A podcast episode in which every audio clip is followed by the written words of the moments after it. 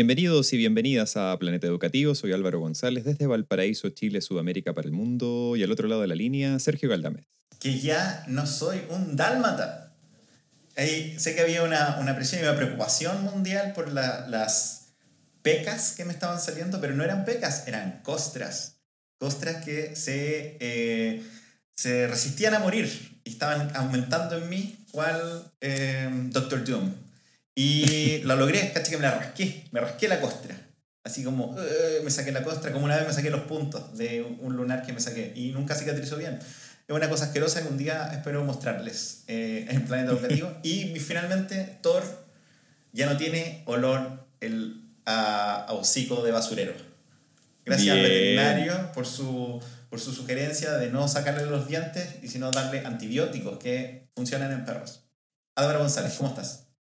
Fantástico. Solo quiero decir que Sergio Dálmata. Yes. ¿Ah? Sergio Dalma. Sergio Dálmata. Una ¿Sí? historia distinta, un amor diferente. Es lo, lo que dejar así. Marrón la serie. Veanla, es buena. Oye, eh, hace tiempo que no comentamos esto, pero eh, hemos estado, para, para los, los hardcore fans de Planeta Educativo, los que están desde el inicio, eh, necesitamos hacer un pequeño update. Estamos viendo RuPaul's Drag Race Down Under. Australia, baby. Yo viví en Oh, Pero- Australia, pues, Álvaro. Yo sé de Australia. Viví ¿Qué? sobreviví a Australia. Ah, ¿Pero la parte, la parte bonita de Australia o la parte desértica de Australia? Nada, ni una. La, la parte cara de Australia. La lleva, excepto donde viví yo. Era horrible. Y sí, esos drag queens que están saliendo, los conocí a todos. Y son así. Ah, Son Sí. drag Bueno, hay, queens. hay, hay- ¿habrá alguno de allá de Perth? Hay varios, de- hay como dos o uno al menos de Perth. Ah, oye, pero es the shadiest eh, Son brígidas. RuPaul's que he visto. Son Son súper pesadas, Son weón. pesadas, son pesadas. Me- Está muy, está muy entretenido. Lo único malo es que las queens como de Nueva Zelanda son las que se están, se están yendo para la casa más rápido. Choro esta- esa rivalidad, amor que tienen, porque uno piensa chilenos con los argentinos, la clásica, pero la verdadera es australianos con neozelandeses, porque se tienen buenas, pero se tienen buenas de verdad. No, No. se detestan. Uno siempre Y- uno se cree superior al otro. Y, y en esa relación los australianos son los bully, definitivamente. Sí, se creen la raja, y los neozelandeses como, bueno, al menos nuestro país no fue fundado por eh, prisioneros. Out. Adiós. Sí, y, ten- y tenemos a Jacinda y a Taika Waititi. ¿Qué tienen ustedes? Ah, Hugh Jackman, Nicole Kidman, I mean, Chris Hemsworth. Los Hemsworth. los Hemsworth. Fueron dos bacanes y uno semi bacán. Así que bien, bien por los Thor. El flaco. El flaco del semibacán. Eh, oye, eh, esta semana volvemos al, al clásico Planeta Educativo. Hemos venido de, de dos semanas eh, bien intensas de entrevistados muy bacanes. Y van a venir aún más bacanes. Pero eh, vamos, hoy día volvemos a un clásico de revisión de papers, de, de discutir, unir puntos y tratar de identificar algunas estrategias para ustedes, los líderes del, del, del mundo. Esperemos que este capítulo le, les pueda ayudar. Eh, llegamos a este como un clásico por cosas que tú te encontrás en internet y que me decís, oye, podríamos conversar de esto. ¿Qué tal si nos cuenta un poco de qué vamos a hablar hoy día, Álvaro? Sí, mira, hay un, hay una- un sitio que se llama The Conversation, que tiene una versión en español que la, la editan en España. Y em, esta semana fue que salió un- una nota bien cortita que se llama, lo voy a leer porque si no voy a, voy a dejar la, la embarrada.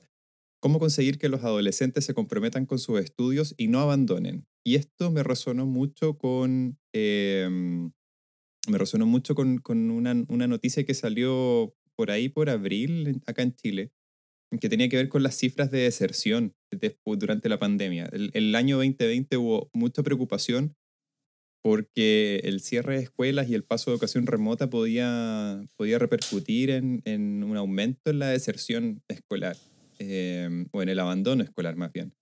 Eh, y entonces el, el- en abril de este año salieron las cifras definitivas y era más o menos parecido a lo que pasa año a año. Cada año hay alrededor de 40.000 niños, niñas y jóvenes que eh, abandonan el, el sistema escolar. Y este año fue, o sea, del 2020 al 21 fue más o menos parecido la tasa, pero en general hay, estaba mirando datos y hay cerca de 200.000 niños, niñas y jóvenes que están fuera del sistema y que están en edad de, de escolar, digamos.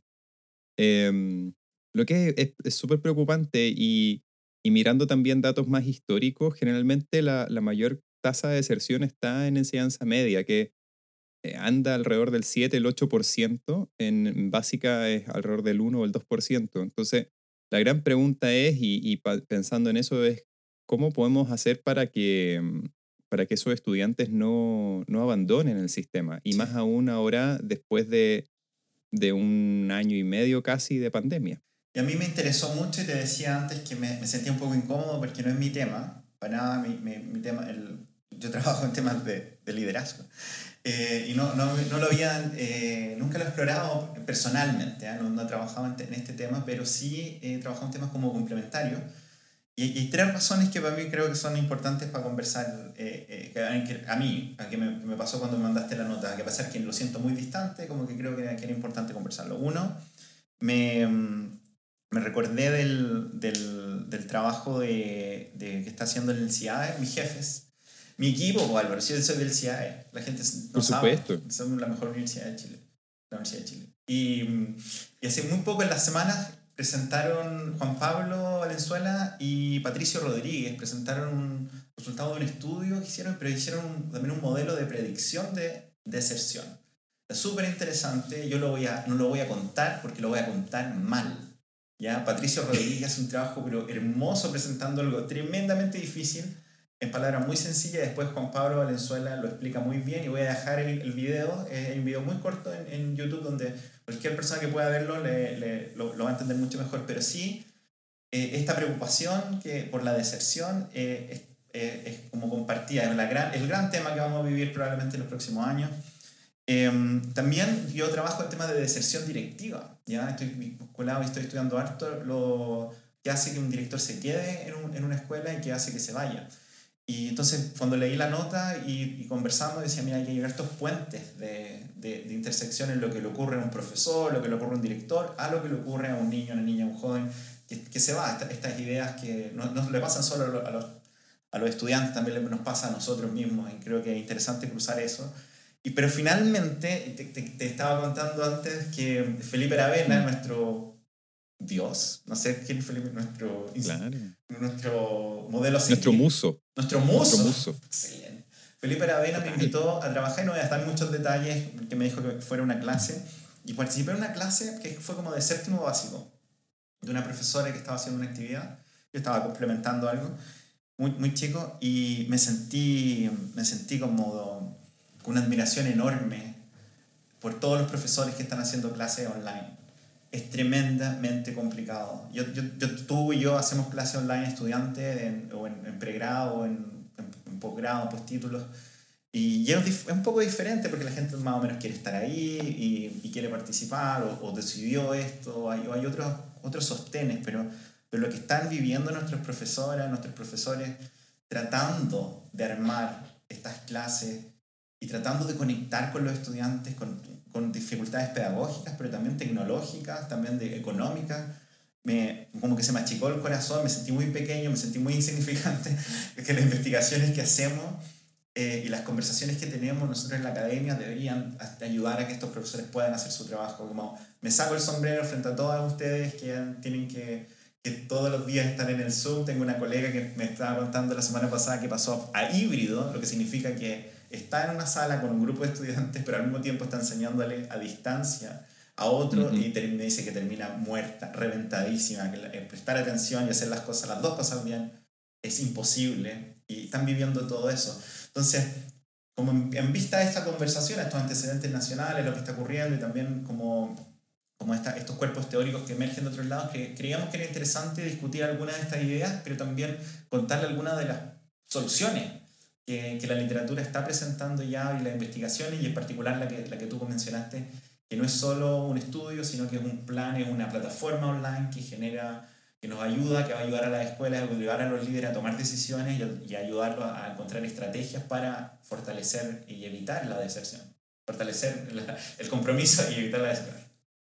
Fortalezcamos la deserción. Que se vayan. Importante. Hay que se vayan todos los niños. Se acaba el problema que se vayan todos, que no quede ni uno solo. Esto es como un equipo de fútbol en crisis.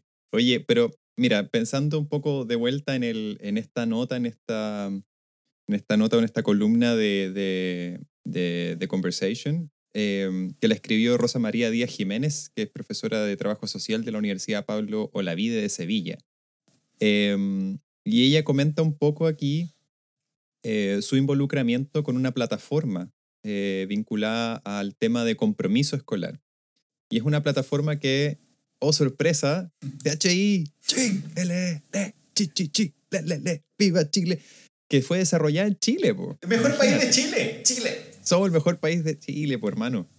Y mm, entonces ella comenta un poco la, la experiencia de esta, de esta plataforma que eh, fue creada por un equipo de tres universidades eh, chilenas eh, la Universidad de Valparaíso, la Universidad de la Frontera y la Universidad Autónoma, y que está eh, liderado por Maya Zaracosti de la Universidad de Valparaíso. Nuestra Eh, región. Nuestra región, o sea, ¿para qué, pa' qué más importante? Y lo único que falta es que digamos que, que alguien del equipo vive en Villa Alemana. Uf, en el tricot. Maneja uno de los tricot. Pero eh, todo esto tiene que ver con una, preocupación que venía de antes, porque como, les, como comentaba recién, el tema de la deserción no es una cuestión que es solamente por la pandemia y mucha gente que viene trabajando en este tema hace un tiempo, especialmente los que han estado impulsando en Chile, por ejemplo, esta idea de las escuelas de reingreso, que son pensadas para aquellas personas que abandonaron el sistema escolar y que ahora quieren volver y, y completar su estudio. Eh, es una cosa que viene de hace harto tiempo. Hay un artículo bien interesante también que vamos a dejar eh, linkeado en la descripción de Marcela Román, que trabaja en la, en la Universidad Alberto Hurtado y que ha- hace una revisión acerca de la deserción escolar en Chile y en Latinoamérica. Y los números ahí son muy complejos, pero, pero lo más interesante, más allá de las cifras, son los factores asociados. Eh, y muchas de las explicaciones también que se dan eh, desde el sistema escolar al abandono tienen que ver con cosas que, que pasan en las familias o que pasan en la vida de, lo- de los jóvenes, los niños. Eh, pero hay muy, poco, ha- hay muy poca reflexión, al menos hasta hace, poco, hasta hace poco tiempo, había muy poca reflexión acerca de qué es lo que se puede hacer en las escuelas para eh, evitar y mitigar los efectos de, de los entornos. O sea, claramente hay una mayor concentración de estudiantes eh, y de, fa- eh, de familias desaventajadas socialmente que son los que desertan por temas vinculados con eh, cambios de domicilio, Mm. por ejemplo, constante, desempleo, eh, la necesidad de que los estudiantes salgan a trabajar entonces más, más, más, más chicos, em, no tener recursos para desplazarse a los colegios, de de poder, por ejemplo, tomar un transporte público em, y así una serie de cosas. Y, pero hay, hay una cosa interesante de, de esta nota que, que está en, en The Conversation y que habla de esta plataforma y que la plataforma en el fondo invita y entrega un, un sistema y unas estrategias y una- unas eh, herramientas de trabajo para, eh, para fortalecer el compromiso escolar. Y aquí yo creo que nos podemos detener un ratito respecto de, de- de esta idea de compromiso. Em, porque no es simplemente una cosa de que el estudiante está o no está comprometido, sino que tiene muchos matices. Hay, unos compromisos que se fortalecen desde las dimensiones afectivas, eh, eh, y es decir, esto de cómo si los estudiantes se sienten vinculados afectivamente con el espacio escolar, si, si el espacio escolar es, es una parte importante de su vida, y eso no es una cosa como de voluntad, sino también qué tan acogedor es el espacio escolar para estudiantes que tienen eh, muchas desventajas, no solamente sociales, sino que a veces frecuentemente educativas. Sí. Eh, y ahí quizás nos podemos detener un poquito pensando en como cuáles, cuáles son los, lo- las acciones que se pueden desarrollar dentro de los centros escolares para fortalecer ese tipo de compromiso. Sí, yo pensaba que podríamos, como, ya que eh, pensaba que podríamos conversar un poco qué significa el compromiso y quiero, si, si me permite, si me regala unos segundos, me gustaría como que pudiéramos hablar un poco de, de lo que, o sea, solo reforzar lo que dijiste, que, el compromiso, que vamos a hablar ahora de ciertas cosas que puede hacer la escuela, que pueden hacer los líderes, que pueden hacer los profesores, pero el, el- la deserción o incluso el compromiso no pasa solo por la escuela, pasa por un montón de cosas como complementarias que muchas veces son como más grandes, como importan, contribuyen más a la deserción, que, lo que puede hacer un profesor. Entonces sabemos y hay ciertos elementos que aparecen en la literatura que, que, que nos pueden ayudar a focalizarnos, a, a, ajustar lo que estamos haciendo, pero no, pero no es, la, la, la, escuela no puede solucionarlo todo. Como que eso, que, como yo lo he dicho en otros capítulos, como no podemos pedirle a los directores que, que salven una comunidad y que resuelvan todas las crisis sociales y económicas. Como que la escuela tiene un límite lo que vamos a decir ahora, esperemos que lo decimos con alto respeto de, de que sean sugerencias, ideas que, que, tal vez puedan tomar y puedan integrar, pero, pero no, no todo está en sus manos. Son los, los, directores y los profesores no son superhéroes que van a sacrificar todo para, para poder lograr este, este, que estos cambios pero tremendos, sino que son una pieza importante, clave, pero conjunto con otros, otras cosas en el mundo, y a menos, a menos que no mejore el mundo, y a menos que, uh -huh. Que Chile, por ejemplo, como otros países, tenga un, un, sueldo de emergencia universal, basal, como pasa en muchos lugares. En casos de, de, de, crisis los niños no van a poder ir al colegio por temas económicos o porque tienen que salir a trabajar ellos o que tienen que cuidar a alguien ellos. Hay tantas cosas que no pasan por los profesores. Así que lo que vamos a decir ahora tiene como disclaimer eso de de, de, ojalá lo puedan integrar, pero si no cambian, no pueden arreglar el mundo, lo, se entiende súper, súper bien. Sí. Eh, una cosa que creo que es importante, y esto lo, lo estuve, eh, lo estuve revisando en el artículo que eh, hay un artículo que está linkeado en esta nota acerca de cómo se construyó esta plataforma. Y, y un poco la, eh, la definición que hacen de compromiso escolar tiene, tiene harto que ver como con eh, estas distintas como dimensiones, ¿no?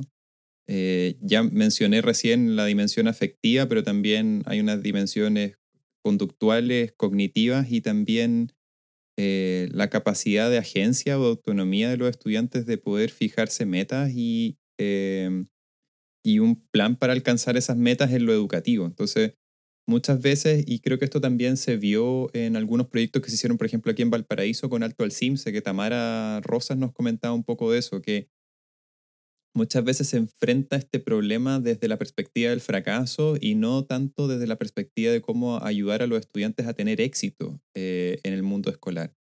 Pero eso también implica que existan unas, unas condiciones culturales, organizacionales y educativas eh, que sean estimulantes en estos colegios. Y justamente son, son establecimientos que están en, en, sectores desfavorecidos o desaventajados socialmente que tienen que estar atentos a muchas cosas. Y no son solamente los estudiantes los que se ven afectados por estos entornos, sino también los profesores.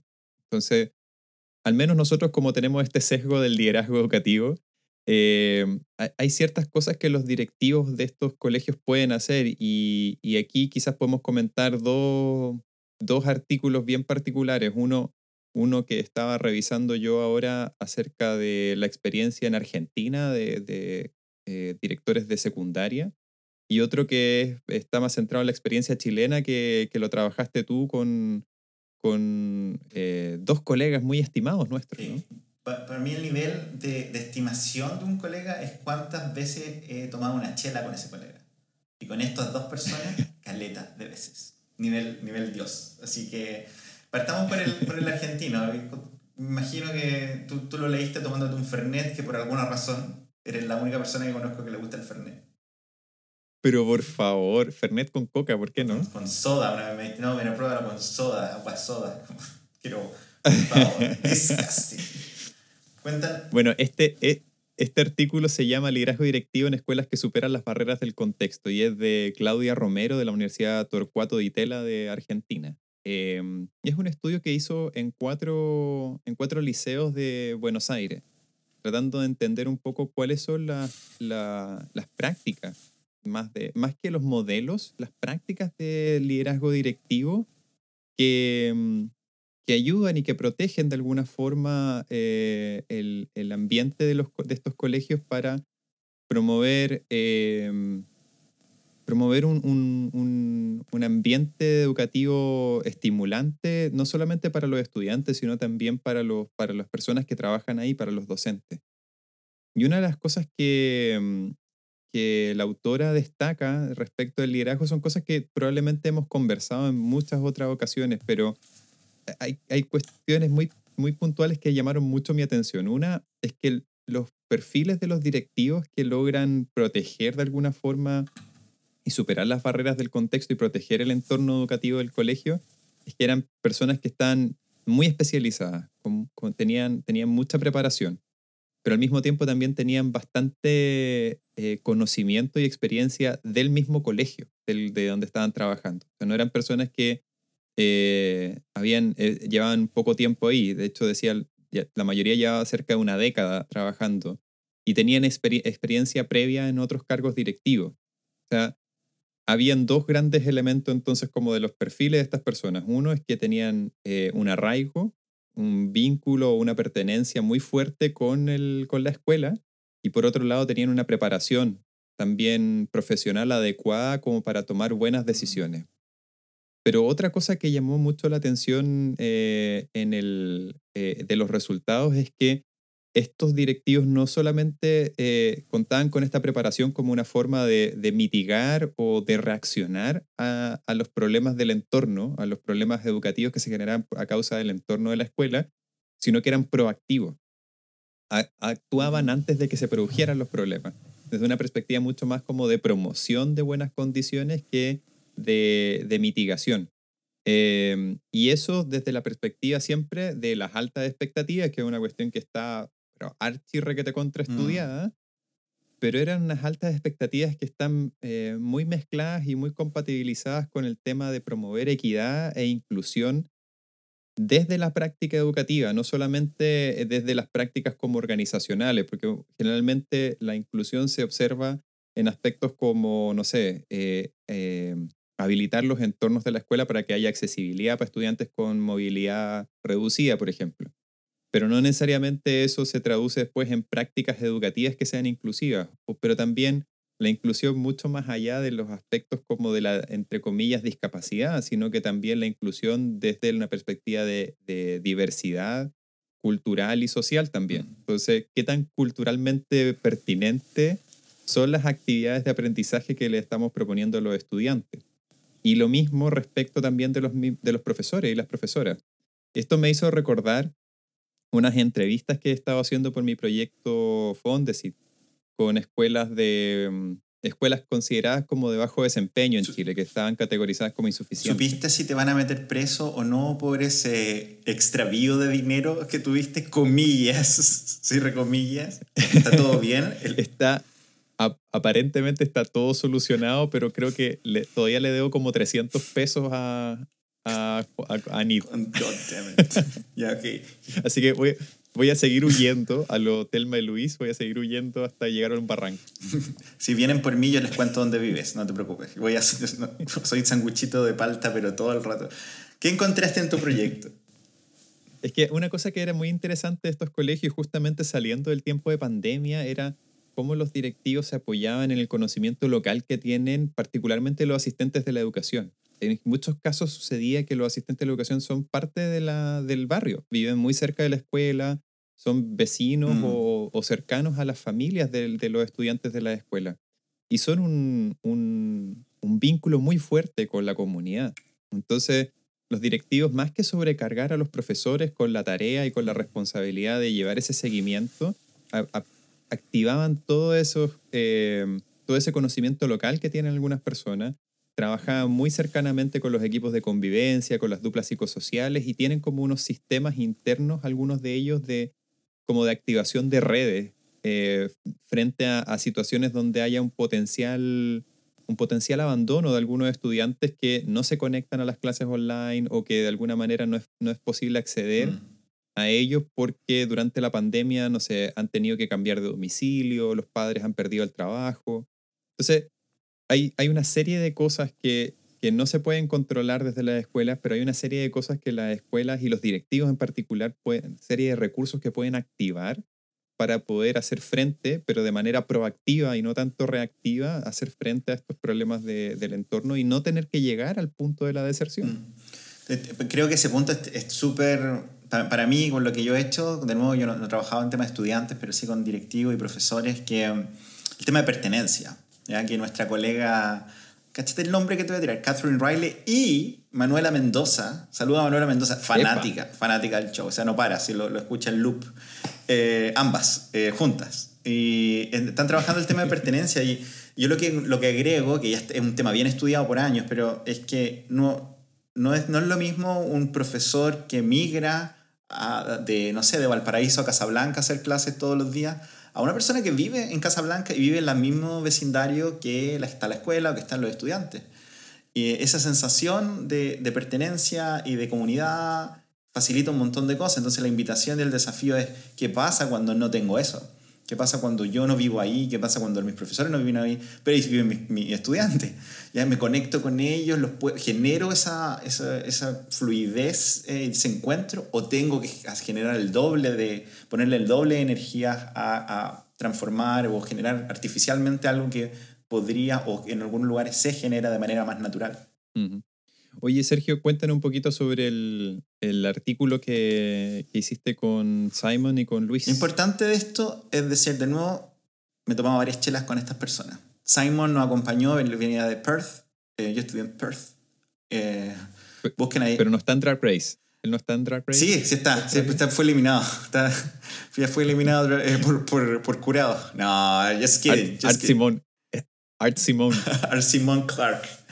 Y, y, algo, algo interesante, si es que no estás, no está escuchando y no, eres de, de, del, del lugar. By the way, estamos volviendo a Viña del Mar o a Valparaíso a vivir. Ya, ya visitamos todos los tricot. Nuestro tiempo en Villa Alemana probablemente termine. Si tienen un arriendo en, en Viña, avísenme. O en Valpo, avísenme. Tiene que aceptar perritos. Eh, pero Viña del Mar es bien extraño porque es una ciudad que se ve muy turística, con muchas luces, muy bonita pero tiene un nivel de, de pobreza enorme que a diferencia de Valparaíso está como más escondida. Eh, entonces nosotros hicimos este trabajo, miramos una escuela que tenía muy buenos resultados en distintas cosas, incluido resultados de aprendizaje, pero también buenos indicadores de convivencia y una serie de cosas.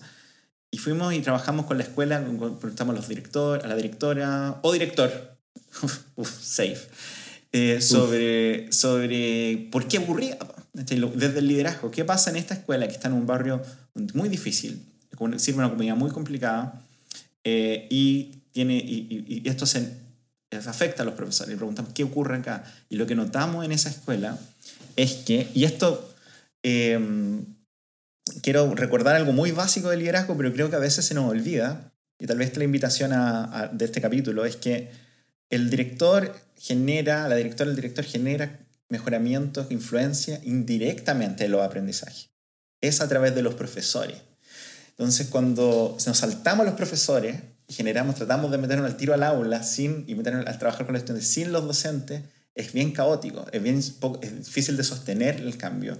Y, el, y lo que notamos en esta escuela es que la directora, o director, eh, safe, eh, la verdad que estaba muy preocupada de los docentes ponía todo su esfuerzo en, en, en ellas y en ellos. ¿ya? Como, no, no, es que no le importaran a los estudiantes, pero ella reconocía que si, lo, si los profesores estaban dañados, los estudiantes iban a recibir una educación de menor calidad. Y lo que encontramos eran muchas cosas, pero nos, nos fijamos en tres elementos y hace mucha, mucha armonía con, con, lo que tú dijiste recién. ¿ya? Y lo, lo, para, para, para, no embarrarla, la estoy leyendo ahora, pero hay tres cosas que hacía esta directora y se entraba activamente, esto no era como algo secundario. O director. O director, sí, uf, casi digo el nombre. Eh, nunca dije Silvia.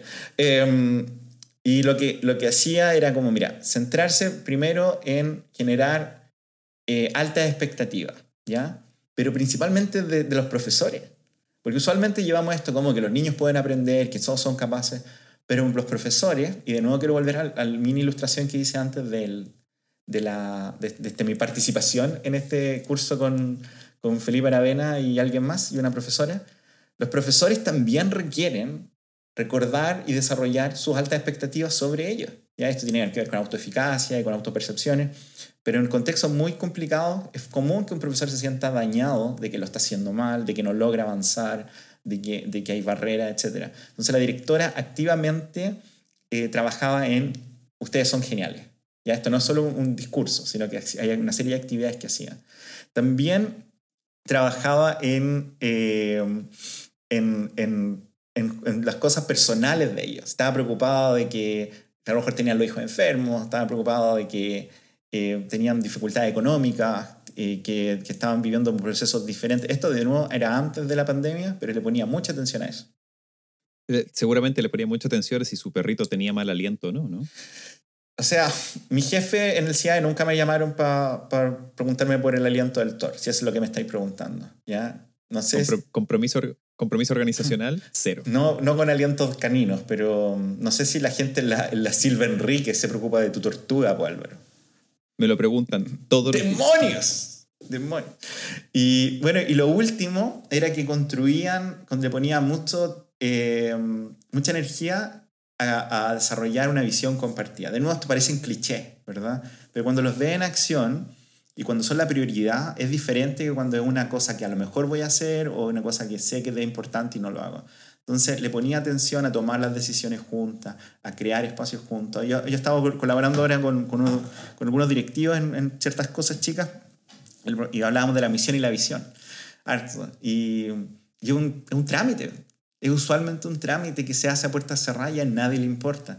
Y es más rápido hacerlo a puerta cerrada. ¿ya? Y a nadie le importa porque no se usa, no se revisa bien, como que no te sancionan si está muy mala, no te, nada. Pero la verdad es que cuando le dedicas tiempo, demora más, eh, requiere más energía, pero eh, une a todos, que todos estamos caminando hacia el mismo lugar. Repetir qué estamos haciendo, por qué lo estamos haciendo, al mismo tiempo que cuidas a la gente. Eh, fortalece mucho a los profesores y les permite generar estas condiciones para que lo puedan replicar en sus aulas. Si los profesores están dañados, es, muy difícil que, que, que, este compromiso con los estudiantes se mantenga porque están preocupados de ellos. Lo que quiero, y finalmente lo, último que también lo digo por, por, el paper que leíste tú y por, por este también, es que pareciera que esto es importante y que todo el mundo lo sabe. Pero lo que yo creo, esta es mi interpretación, es que no puedes hacer todo como director. Si tú eliges irte por este camino porque tu escuela está dañada, está viviendo un proceso difícil y tus estudiantes están desertando, hay que dejar cosas afuera un rato. ¿ya? Y estoy pensando un poco en las presiones de, de pasar el currículum, de hacer las pruebas, este es el año donde sin duda hay que hacer el CIMSE. No conviven con la misma, al mismo tiempo con cuido a mi gente, les doy descanso, los protejo, subo la, la moral de mis estudiantes, porque las, los focos se enfrentan y requieren que un líder pueda tomar una decisión, ¿sabes que Vamos a dejar de hacer esto. y lo digo a nivel escolar, que es lo que hacemos, pero también lo veo en, lamentablemente en colegas de nosotros que trabajan en universidad y cosas así, donde no han tenido el espacio de reflexionar en este contexto y en esta crisis que estamos, ¿Qué tenemos que dejar de hacer? Siempre es como, ¿cómo modificamos algo? ¿Cómo optimizamos una reunión? Pero mi pregunta es como, ¿es necesario estas reuniones? ¿Es necesario como tener este estándar igual que hace dos años donde el mundo estaba en otro lugar? Entonces, creo que es importante para las personas que nos escuchan que, que puedan pensar qué tengo que dejar de hacer para cuidar a mis profesores y profesoras y para cuidar a mis estudiantes. No puedo hacer todo. Una cosa que creo que es importante ya para ir cerrando esta conversación es que existen herramientas de apoyo para poder decidir qué cosas sigo haciendo y qué cosas puedo dejar de hacer. Em, no es necesario reinventar la rueda. Cuando otras personas ya han puesto a disposición algunas herramientas y algunos, eh, algunas formas de trabajar, ¿no? Entonces, además de lo que hemos visto, eh, al menos en el artículo que tú comentaste, en el que comenté yo sobre Argentina, eh, nosotros queremos eh, invitarlos a revisar la plataforma de compromiso escolar. Les vamos a dejar el link en la descripción.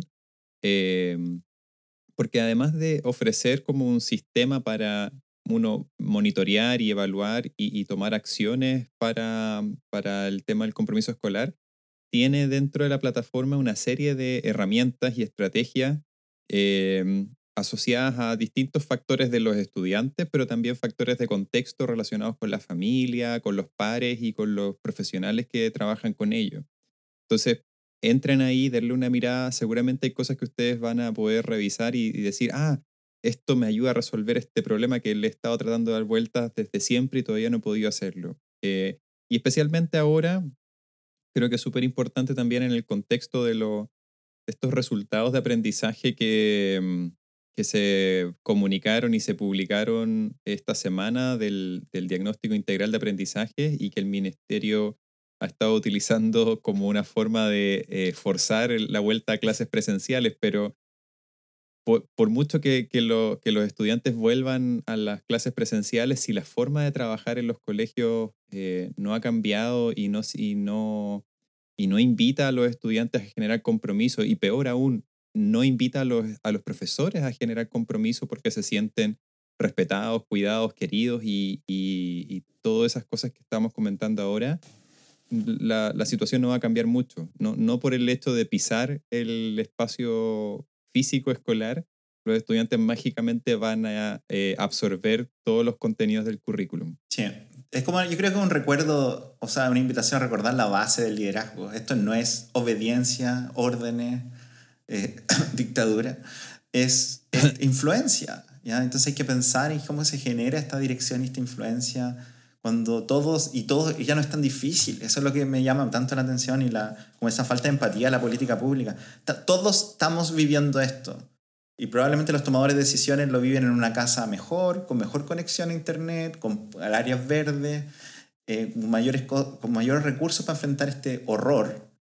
Pero la gente más pobre y escuelas más vulnerables no tienen ese, no tienen ese setting. Estoy pensando obviamente en la talla del ministro que, ay, sí, mi hija, el colegio, se el colegio del ministro se, del hijo del ministro se cerró por coronavirus.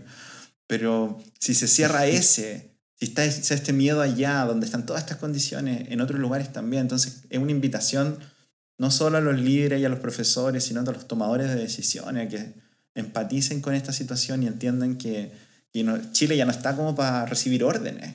Como, oye, obligan a las escuelas a volver, obligan a los niños a ir, o si no, les vamos a quitar la subvención, si no, voy a despedirte como que tenemos que construir esto, igual como esta escuela de esta directora o director que les mencionaba que gastaba mucho tiempo y recursos en pues, llegar a acuerdos, en conversar y en ver que se puede ir avanzando. Ya, ya solo si, si me imagino si, si, la directriz vertical y jerárquica de tienen que hacer esto porque soy el ministro o soy la autoridad local, eh, ya no funciona eso.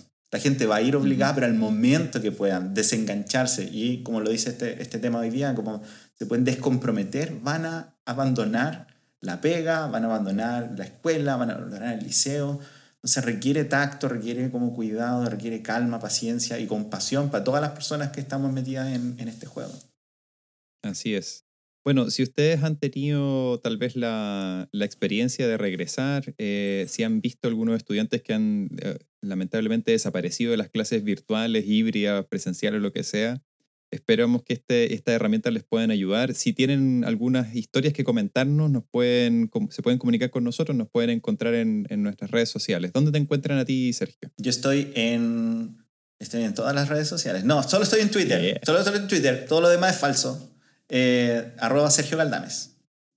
Yo estoy en arroba Álvaro González T y este capítulo estará disponible en todas sus plataformas favoritas. Cuéntele a un amigo, a su abuelita, Seguramente su abuelita va a disfrutar mucho de esto y suscríbase. mi abuelita están muertas, pero no quería terminar en este tono tan oscuro el, capítulo, pero yo creo que vacilarían con el programa. Oh, es que esa, esa loca, liderazgo educativo era lo, era lo máximo para ellas, para ambas. Saludo a la neno. El liderazgo, liderazgo educativo y diabetes. Sí, y caerse, porque se caían. Una se cayó muchas veces. eh, sí, y si saben dar riendo en Viña, call me por, por Twitter. Nos vemos. Hasta la próxima semana. Later. Adiós. Gracias por escuchar este capítulo de Planeta Educativo. Puedes encontrar más capítulos y otros recursos en www.planetaeducativo.cl. Y no olvides que puedes suscribirte a Planeta Educativo en Spotify, Apple Podcasts y Google Podcasts. ¡Nos escuchamos!